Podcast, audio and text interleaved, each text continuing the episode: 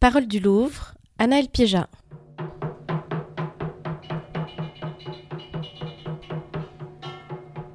Phonomaton au Louvre avec Dora Géridi. Vous avez choisi de vous inscrire à l'école des beaux-arts après un parcours universitaire en histoire, mais c'est surtout par une approche sensible que vous êtes entré dans l'art Dora Géridi, une approche sensible cueillie dans la présence des tableaux sur les murs des musées. Merci d'être avec nous ce matin. Aujourd'hui, vous êtes peintre. Il y a souvent dans vos tableaux des scènes d'effroi, vous citez aussi bien des personnages de cartoon que des photos de famille. Vous citez Francis Bacon et les néo-expressionnistes allemands. Votre rapport à la peinture est gourmand, presque vorace. Vous peignez comme pour montrer ce que l'on ne peut pas dire. Bonjour Dora Géridi. Bonjour Anaël. Pour commencer, un propos un peu général sur le musée. Est-ce que quel souvenir avez-vous de vos premières visites au Louvre? Bah, je crois que mes, mes, premiers souvenirs au Louvre, euh, c'était quand je suis venue euh, avec mes parents. Je devais être euh, jeune ado, vers 13-14 ans, quelque chose comme ça. Peut-être que je suis venue plus tôt, mais je m'en souviens pas du tout. Et j'ai notamment des souvenirs avec mon père dans la salle des Patinières. Et je, me souviens de ces tableaux très, avec des, des, couleurs très flamboyantes, des scènes très chaotiques. Pour moi, le Louvre avait quelque chose d'impressionnant. Mais je dois dire que j'ai bénéficié du regard très particulier de mon père qui euh, me parlait des tableaux, euh, non pas du tout avec une approche euh, historique ou d'histoire de l'art ou érudite, mais vraiment avec une approche émotionnelle, sensible. Il, attirait mon attention sur la qualité d'un regard, la tendresse d'une lèvre, ce, ce, genre de, de détails très sensuels. Et je pense que ça m'a marqué après pour, pour tout le reste de mon compagnonnage avec la peinture. Aujourd'hui, quand vous venez au Louvre, c'est intimidant, c'est rassurant, c'est une école, euh, Aujourd'hui, c'est un musée rempli de touristes et, euh, et, ça m'a euh, m'a pas mal freiné, euh, je pense, pour venir regarder les œuvres jusqu'à ce que je découvre récemment qu'en fait, je pouvais rentrer euh, sans faire la queue et gratuitement parce que je suis artiste maintenant. Et donc maintenant, j'y reviens d'une manière beaucoup plus concrète et pragmatique quand j'ai besoin de regarder un détail ou quand il me faut une posture particulière, quand je cherche un mouvement particulier que je pense pouvoir trouver dans une œuvre voilà. Alors quand je vous ai demandé de me montrer votre Louvre, votre premier choix s'est porté sur ce petit tableau de Fra Angelico devant lequel nous nous trouvons, Les martyrs des Saints Côme et Damien. C'est un tableau qui a été réalisé vers 1440 à la tempéra sur un petit panneau en bois de peuplier. On considère que c'est un élément de prédelle du retable du couvent de San Marco à Florence. Et on voit les Saints Côme et Saint Damien figurer en tant que les saints patrons des Médicis, commanditaires de ce tableau euh, J'ai choisi ce tableau parce que euh, tout simplement il m'avait euh, énormément frappé la première fois que je l'ai vu. J'ai dû rester devant je ne sais pas combien de temps. J'étais complètement absorbée par la force de, ce tableau. Tout d'abord la force des couleurs. Hein. Il y a quelque chose de très rétinien en fait, sensuel avant même de rentrer dans, dans le sujet. Le sujet extrêmement violent puisqu'il s'agit d'une scène de décapitation, euh, de massacre, où il y a déjà trois têtes euh, coupées et deux qui sont sur le point euh, d'être décapitées. Donc pour décrire assez rapidement euh, le tableau, en fait, euh, au premier plan, euh, sur la droite, on a donc ces trois corps dont les têtes ont déjà été arrachées, qui sont dans des positions assez chorégraphiques, en fait, qui, qui, sont en mouvement, qui sont pas, pas inertes, sauf peut-être pour un. Sur la gauche, on a un groupe de personnes euh, avec des, soldats qui tiennent des lances, et puis euh, des personnes dont je ne sais pas très bien de qui il s'agit, euh, des, des, patriciens ou des, des, prélats, qui sont là et qui ont l'air très tranquilles face à cette scène d'une violence extrême. Et puis au second plan, on a cette, cette rangée de cyprès qui se tient très droite, qui est très ordonnée euh, et qui fait un peu la, barrière, le passage avec l'arrière-plan où on a euh, des collines euh, très rondes dans un rose très, très, très doux. On a vraiment un paysage très velouté, très sensuel. Qui, qui, vient terminer la courbe de la route qui elle aussi est, tr est, très douce. Et enfin on a cette grande forteresse mais qui n'a absolument rien de menaçant, qui est très blanche, qui, et, paradoxalement se, dégage une, sorte de, calme en fait de, de, ce tableau. Et moi, c'est ça qui m'interpelle le plus, c'est la force des contrastes dans ce tableau. C'est-à-dire qu'il y a un contraste entre la violence de la scène et la, douceur de la touche, la douceur du paysage. C'est-à-dire qu'on bien évidemment on voit aucun coup de pinceau parce que pour l'époque c'était une, une, manière de peindre extrêmement délicate à la tempéra.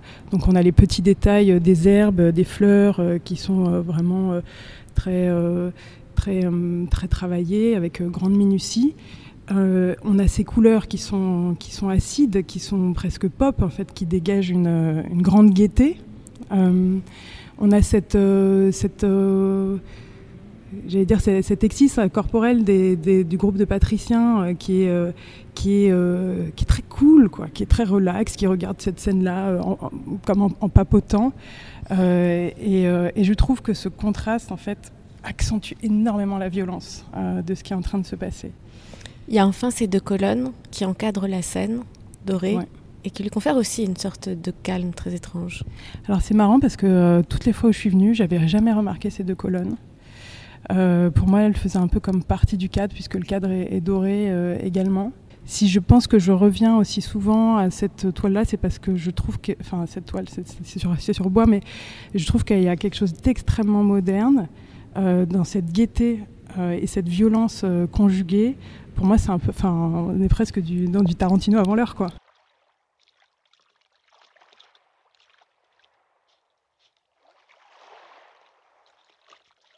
Nous nous retrouvons à présent, Dora Géridi, devant un petit laboureur en argile dans le département des antiquités grecques, romaines et étrusques. C'est un objet qui provient d'une tombe béotienne qui est datée vers 600 avant Jésus-Christ et qui a été trouvée à Thèbes. Dans notre conversation pour préparer cette promenade, vous souligniez les ambiguïtés de cet objet. Quelles sont-elles à vos yeux? Cet objet, euh, je voulais en parler parce que euh, je, l'ai utilisé dans une de mes toiles euh, que j'ai réalisée il y a quelques années. En fait, j'étais tombée dessus par hasard dans un magazine, dans la revue L'Histoire, parce, parce qu'il me reste beaucoup de magazines d'histoire, parce qu'avant, j'ai fait des études d'histoire pendant longtemps. Et ça m'a tout de suite interpellée. Euh, parce que je trouve que en fait c'est un ensemble de figurines qui a une force d'évocation absolument incroyable et où effectivement l'ambiguïté euh, joue un, très grand rôle parce que d'un un petit laboureur euh, qui est donc à, l'arrière de l'ensemble qui tient une charrue dans, dans, sa main et qui est tractée par deux animaux. Et en fait l'ambiguïté vient surtout de la forme de ces deux animaux. Est-ce que ce sont des chevaux? Est-ce que ce sont des bœufs? Est-ce que ce sont des vaches? Euh, c'est un peu difficile à dire, puisqu'ils ont des sortes de, museaux qui ressemblent plutôt à des vaches, euh, mais en même temps, ils ont un corps euh, qui est vraiment fait comme en, boudin à partir de, l'argile, mais qui est traité là comme, vraiment comme de la pâte à modeler. en même temps, ils ont des figures qui sont complètement tachetées, comme si les, têtes de ces animaux avaient été peints avec des, très grands yeux qui donnent une expression euh, très particulière, quelque chose de vraiment alien, je trouve, euh, dans le regard. Et ça, ça m'a énormément interpellée.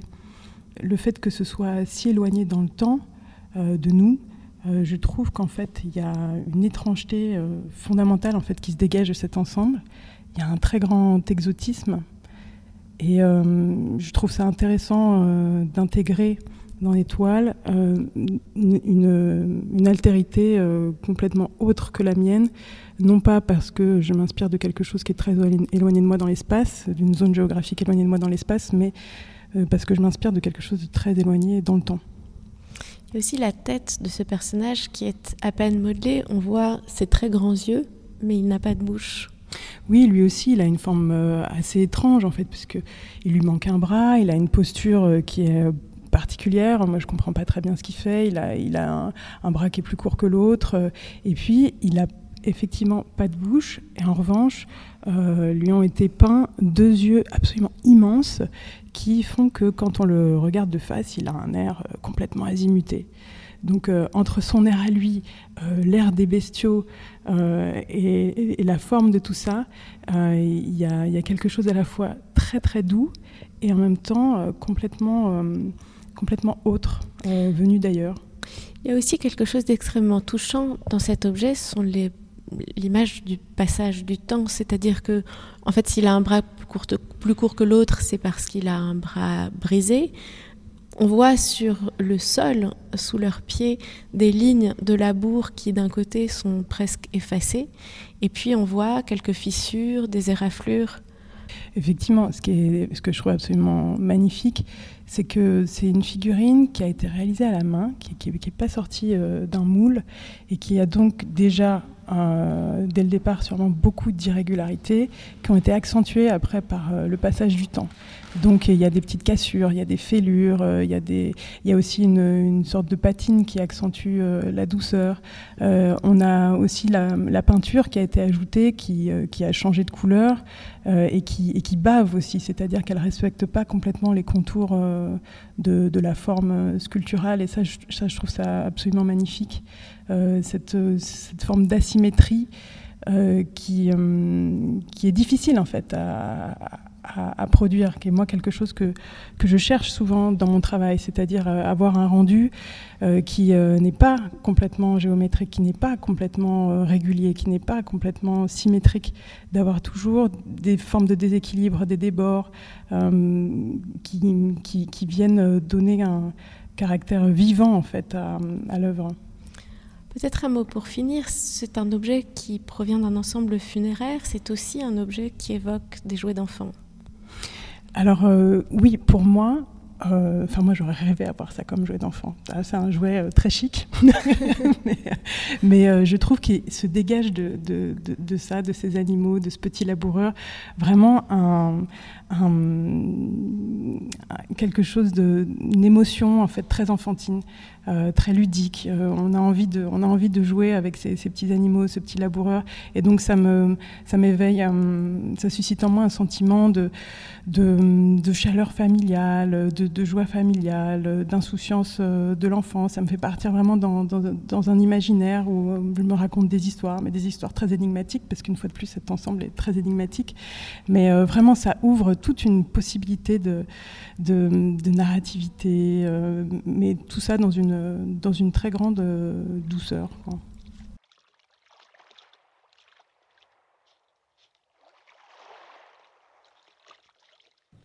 Nous voici à présent devant la table d'office de Jean-Siméon Chardin, qui édite aussi Les débris d'un déjeuner.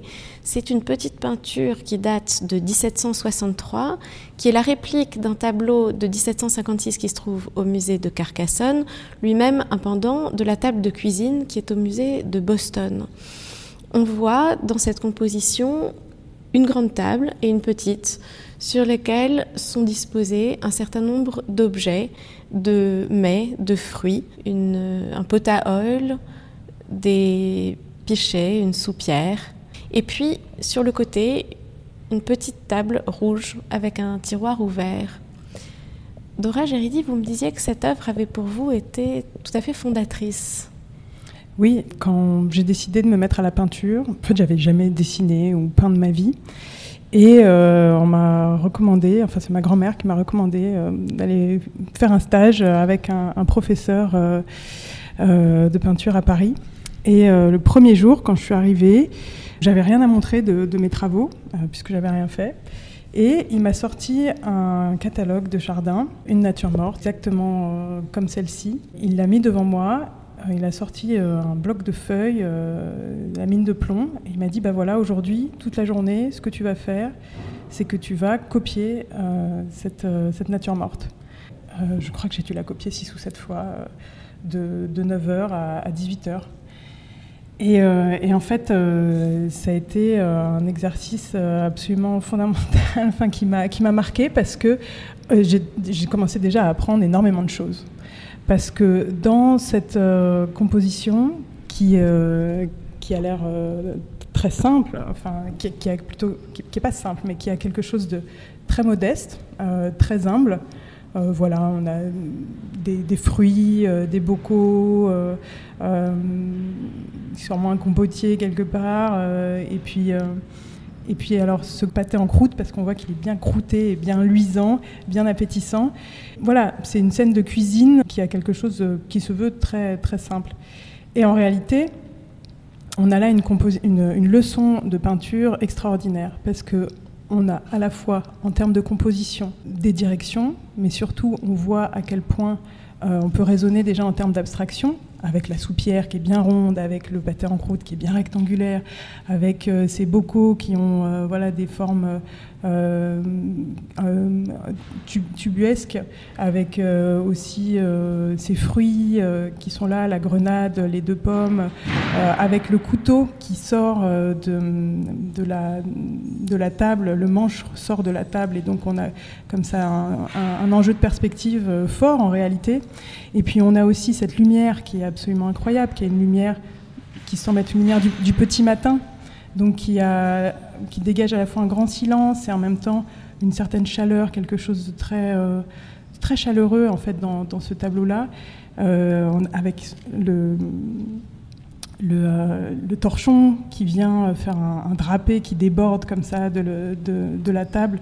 donc on a ce travail de lumière, ce travail de contraste, la compréhension des valeurs, la compréhension aussi des gris colorés, des bruns, qui sont un, grand enjeu en fait dans la peinture, puisque ce sont des, tonalités intermédiaires qui permettent de faire des passages entre les tons les plus foncés et les tons les plus clairs, entre les tons les plus silencieux et les tons les plus vifs.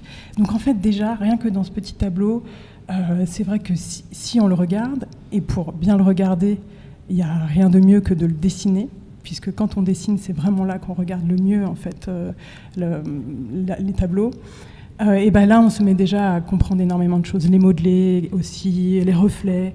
Euh, ce qui est très beau, je trouve, dans ce tableau-là, c'est que on a cette lumière qui vient taper, mais c'est une lumière sourde, c'est-à-dire que les objets sont, assez poussiéreux. En, en réalité, c'est pas un éclat très fort. Il n'a pas travaillé la verrerie euh, dans une espèce de virtuosité incroyable où on, distingue une transparence euh, dont on arrive à peine à, croire euh, qu'elle est réelle.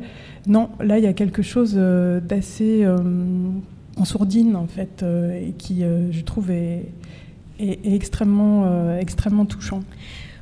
Peut-être un mot pour conclure. Il y, a, ce couteau que vous avez euh, évoqué brièvement qui est coincé sous le pâté en croûte, au bord de la planche sur laquelle il est posé, et qui est étrangement suspendu dans le vide, enfin dont le manche est étrangement dans le vide.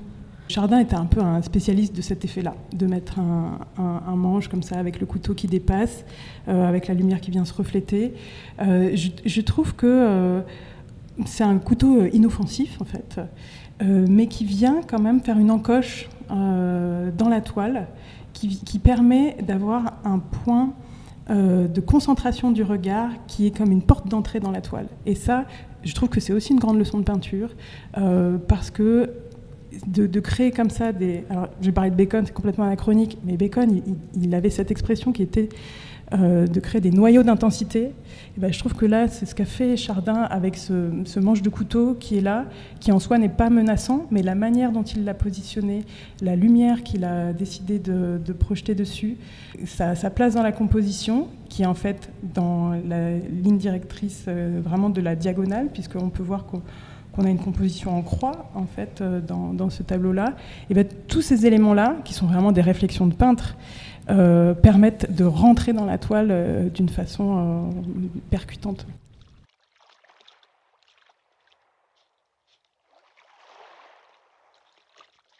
La galerie Médicis dans laquelle nous nous trouvons à présent est l'un des plus grands décors peints qui proviennent d'un palais parisien, en l'occurrence le palais du Luxembourg ce cycle de Marie de Médicis, qui est la veuve d'Henri IV et la mère de Louis XIII, suit la chronologie de la vie de la reine sur un plan à la fois historique et allégorique. C'est une commande qu'elle passe à Rubens en 1622 et les 21 toiles qui nous entourent sont réalisées en 4 ans à peine. Que retenez-vous de cet ensemble d'Ora Géridi? Alors cet ensemble, euh, je l'ai découvert euh, avec euh, ce prof de peinture dont je vous parlais un peu plus tôt, puisque il nous avait emmené dans la Galerie Médicis un dimanche matin et, ensuite je suis revenue plusieurs fois toute seule parce que en fait tous ces grands Rubens, ce sont des vraies leçons de composition. C'est-à-dire que si vous regardez tous les tableaux, en fait, vous avez que des compositions en croix qui sont euh, presque caricaturales. C'est-à-dire que pour certains tableaux, vous pourriez presque prendre une, règle en fait, et euh, vous avez vraiment euh, des croix extrêmement facilement repérables. Vous avez aussi des arcs de cercle, vous avez aussi d'autres diagonales, d'autres directions, mais c'est-à-dire que il y a une facilité là à reconnaître en fait ces patterns qui, quand on débute la peinture, je trouve, euh, enfin en tout cas moi, m'avait beaucoup aidé à comprendre ce que ça veut dire euh, d'avoir un, fond géométrique, en fait, un fond de composition dans une euh, peinture figurative. et donc vous voyez que vous avez certains, certaines mains, généralement les mains euh, sont des repères euh, très importants qui permettent de, de, euh, retracer les, axes fondateurs d'une toile, mais vous avez également les pieds, vous avez aussi les, têtes avec les couronnes, et vous avez aussi les petits chiens. Euh, et, en fait, les petits chiens euh, permettent d'avoir, de terminer parfois certains axes, euh, certaines, certains, certaines, certains axes diagonaux. là où il manquait quelque chose à cet endroit du tableau. Et ça, moi, c'est quelque chose que j'ai repris ensuite dans ma propre peinture, cette présence des chiens comme autant de repères spatiaux. Mais sinon, ce qui est, euh, ce qui est vraiment, euh, je trouve, le plus, euh, au-delà de cette question de la, leçon de peinture, ce qui est le, plus incroyable en fait dans cette salle-là, c'est vraiment c'est, la profusion du baroque et c'est la démonstration que fait Rubens de son talent. C'est-à-dire que là, on est vraiment dans une salle qui se la pète par un peintre qui se la pète pour une reine qui se la pète. Et c'est vraiment que ça. Donc c'est euh, des tonnes de drapés, des carrosses dorées, des lions, des des serpents, euh, des anges qui euh, s'élèvent dans les airs, euh, des, couronnes, des diadèmes, des satins. Enfin, ça n'en finit pas de torsions, de corps nus extrêmement musclés, de globes terrestres qui sont autant d'allégories, de fruits. Enfin, c'est vrai, vraiment, c'est il y a, quelque chose d'absolument démesuré. Euh, euh, qui, qui, apparaît très fortement. Et moi, j'ai un rapport euh, très ambivalent à ça. C'est-à-dire que, à la fois, je trouve ça insupportable. et en même temps, on ne peut que reconnaître la grandeur de Rubens. C'est-à-dire qu'on sent aussi un plaisir de peindre absolument immense. un plaisir pour ses modelés, pour ses lumières, pour ses scintillements. là, vraiment, il s'en donne à cœur joie. Euh, et, moi, j'ai une, tendresse euh, pour lui parce que euh, même si c'est pas mon style de peinture préféré, je, me reconnais un peu en lui dans le sens où, où moi, étant jeune peintre, en fait, je, reconnais ce, plaisir-là à peindre et en même temps cette volonté un peu de faire la démonstration. Euh, et, je pense que c'est un, défaut, défaut de jeunesse. Et j'aimerais bien euh, aspirer à quelque chose de peut-être un peu plus, retenu, un peu plus humble. Là, on n'est pas du tout dans, la peinture de, Chardin qu'on a vu avant, qui était vraiment l'inverse, complètement euh, humble. Enfin, c'est un objet qui est aussi très politique. Oui, en fait, c'est Marie de Médicis qui s'était fait exiler par son propre fils, Louis XIII, parce qu'il il craignait les, dangers de, de fronde, de, complot euh, de la part de sa mère, euh, qui avait été la régente avant qu'il euh, monte sur le trône. Donc il l'avait écarté. Et donc je crois que Marie de Médicis s'était réfugiée à Blois et puis elle a fait, fait construire le palais du Luxembourg. Et donc cet ensemble de peintures était destiné, enfin avait d'abord été installé et peint pour le palais du Luxembourg. Et ensuite il a été déménagé ici au Louvre au moment où Marie de Médicis a été réintégrée euh, et que Louis XIII l'a autorisé à sortir de son exil. Donc c'est un ensemble d'œuvres qui cherchent à, réaffirmer la puissance d'une reine. En fait, elle veut montrer que malgré tout ce qui s'est passé, elle est géniale. Et, euh, Rubens est au service euh, est au service de ça. Et à son époque, c'est le, plus grand peintre le plus grand peintre d'Europe. Donc là, on est vraiment chez les plus grands, avec, je trouve, ce qu'il peut y avoir aussi de, mauvais goût aussi euh, dans tout ça. Euh, mais, euh, mais donc Rubens là a dû réussir à, peindre ces toiles qui relatent la vie de Marie de Médicis, une vie complètement euh, rêvée et, hallucinée, parce qu'elle elle, reçoit ses enseignements de la part de Mercure dans les tableaux. Enfin, voilà, c'est complètement, c'est une mythologie complètement mégalo, en fait. Mais malgré tout ça, Rubens a dû quand même faire attention à respecter euh, Louis XIII et à faire en sorte que la grandeur de Marie de Médicis ne vienne pas faire d'ombre à la grandeur de Louis XIII. C'était Phonomaton au Louvre avec Dora Géridi.